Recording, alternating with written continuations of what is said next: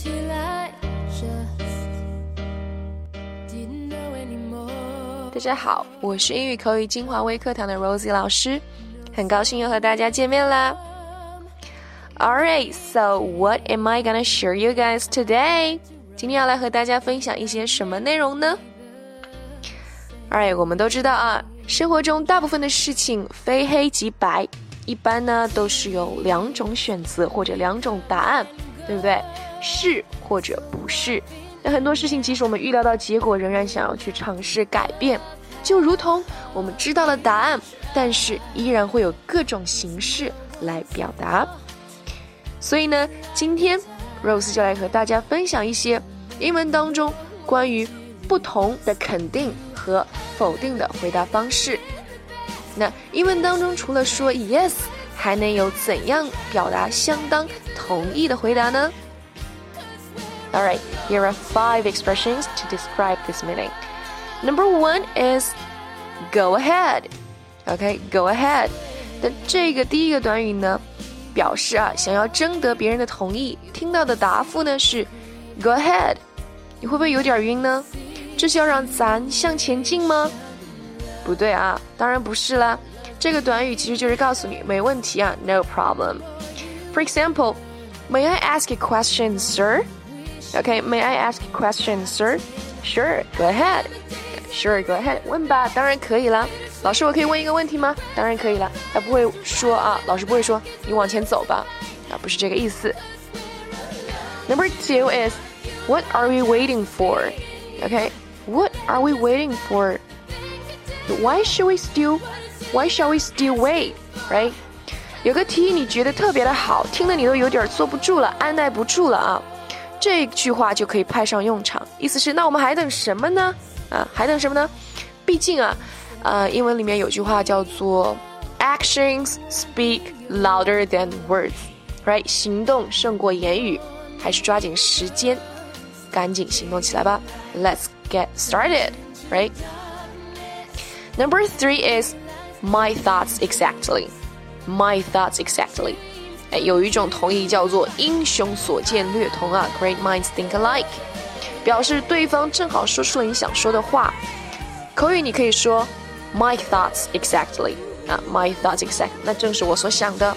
或者你也可以习惯说是，I couldn't agree more，OK，I couldn't agree more，你说的太对了。And next one is I'm game，或者是 game，OK，I'm game，game。 哎，我们看这个 game 是本身是什么？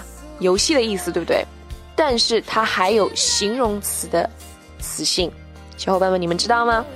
它可以用来表示愿意或者准备好，相当于 I'm ready，right？嗯，所以 I'm game 正是同意的意思。比如说，呃，Do you feel like going to the movies tonight？Do you feel like going to the movies tonight？今天晚上想去看电影吗？哎，你可以说 Sure，I'm game。啊，Sure，I'm game，I'm ready。我已经准备好了，走啊走啊，对不对？And the last one is I do，I do。啊，看到这句话，肯定很多人吓了一跳啊。这个通常是在什么 wedding 举办婚礼的情况下啊？Will you？你愿意吗？Yes, I do。呃，但是不要故意藏着它留着结婚用啊。其实平日里这种肯定的回答也会时有出现的，只不过你太没有在意罢了。For example, Do you want to come to my party this weekend？这周末想来参加我的派对吗？I do, but I have to cram for my test on Monday. OK，当然想了，但是我还得准备下周一的考试啊。那这个句子当中的这个 cram for 也是一个非常好的词组搭配，哎，解释为这个临时抱佛脚啊，考前就是紧急的刷题啊、复习这样一种状态。Alright, next，我们再来看一下英文当中除了说 no， 还能怎样霸气的将否定进行到底呢？哎，我们知道这个英文当中想说肯定不行，一点儿也不，根本没可能。除了 no 或者是 not，你还能怎样霸气的表达否定的语气呢？Alright, next five expressions will help you。那下面五个短语就会让你展现一票否决的霸气啊。Number one is by no means. By no means. 那这个短语大家也非常的熟悉啊，表示绝不，并没有。 我们可以用这个 by no means，也可以用 not by any means。OK，not by any means，或者是 not by any manner of means，not by any manner of means。For example, this is by no means the first time we have had this problem. Okay, this is by no means the first time we have had this problem. 遇到这样的问题，我们绝不是第一次啊！By no means，绝不。The next one is number two，第二个，anything but，anything but。那遇到有这个 anything but 出现的句子，小伙伴们可以考虑反着理解了啊。Anything but 表示一点儿也不，一点儿也不，根本不，千万不要把自己给搞绕晕喽。For example, he looked anything but happy. Okay, he looked anything but happy. 这里的 but 其实就是有一层除却、除去的这个含义在里面啊。他看上去一点儿也不高兴啊，除了开心，他看上去好像都还可以啊。He looked anything but happy，所以一点儿也不高兴。Number three is not in the least. Not in the least 表示丝毫都没有，一点儿也不啊。